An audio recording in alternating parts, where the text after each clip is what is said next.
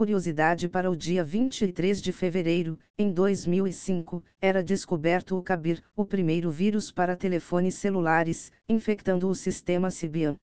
E após as notícias de hoje, tenha um ótimo dia e até amanhã. Para cientista-chefe de IA da Meta, aprendizado de máquina teria avançado mais rapidamente se outra linguagem tivesse sido adotada em vez de Python. Em seu perfil no Twitter, o engenheiro Ian Liseuen afirma que o ideal seria uma linguagem interativa e ao mesmo tempo rápida e compilável, como Julia ou da família Lisp.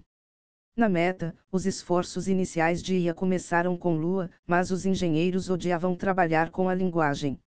OpenAI já está testando IA jurídica em escritórios de advocacia nos Estados Unidos. A ferramenta Harvey obteve ampla adesão das equipes na pesquisa e escrita de documentos legais.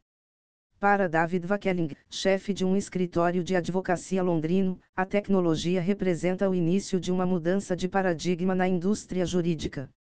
As informações são do site Wired.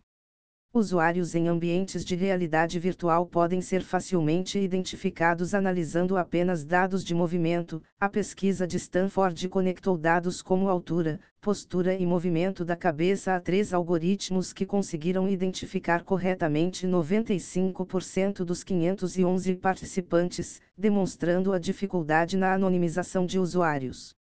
As informações são do site Testdirt fundadores do Instagram disponibilizam seu novo aplicativo de notícias de forma geral, anunciado por Kevin Systrom e pelo engenheiro de software brasileiro Michel Krieger no mês passado. O app conta com novos recursos, como estatísticas de leitura e a possibilidade de importar a lista de contatos para identificar a popularidade de artigos dentro da rede de conhecidos. O Artifact já pode ser baixado na App Store e Google Play. As informações são do site TechCrunch.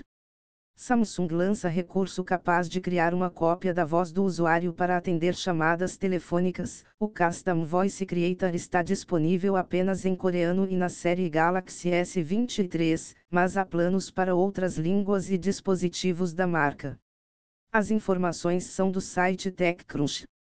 Apple encomenda 100% da capacidade de produção de chips com a nova tecnologia de 3 nanômetros da TSMC. O processo oferece maior desempenho e uma melhoria de 35% em eficiência energética em relação aos chips de 4 nm.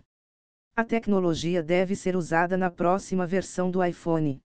As informações são do site Mac Rumors.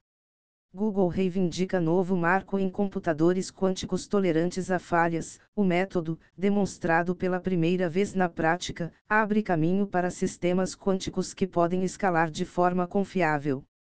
As informações são do site The Register.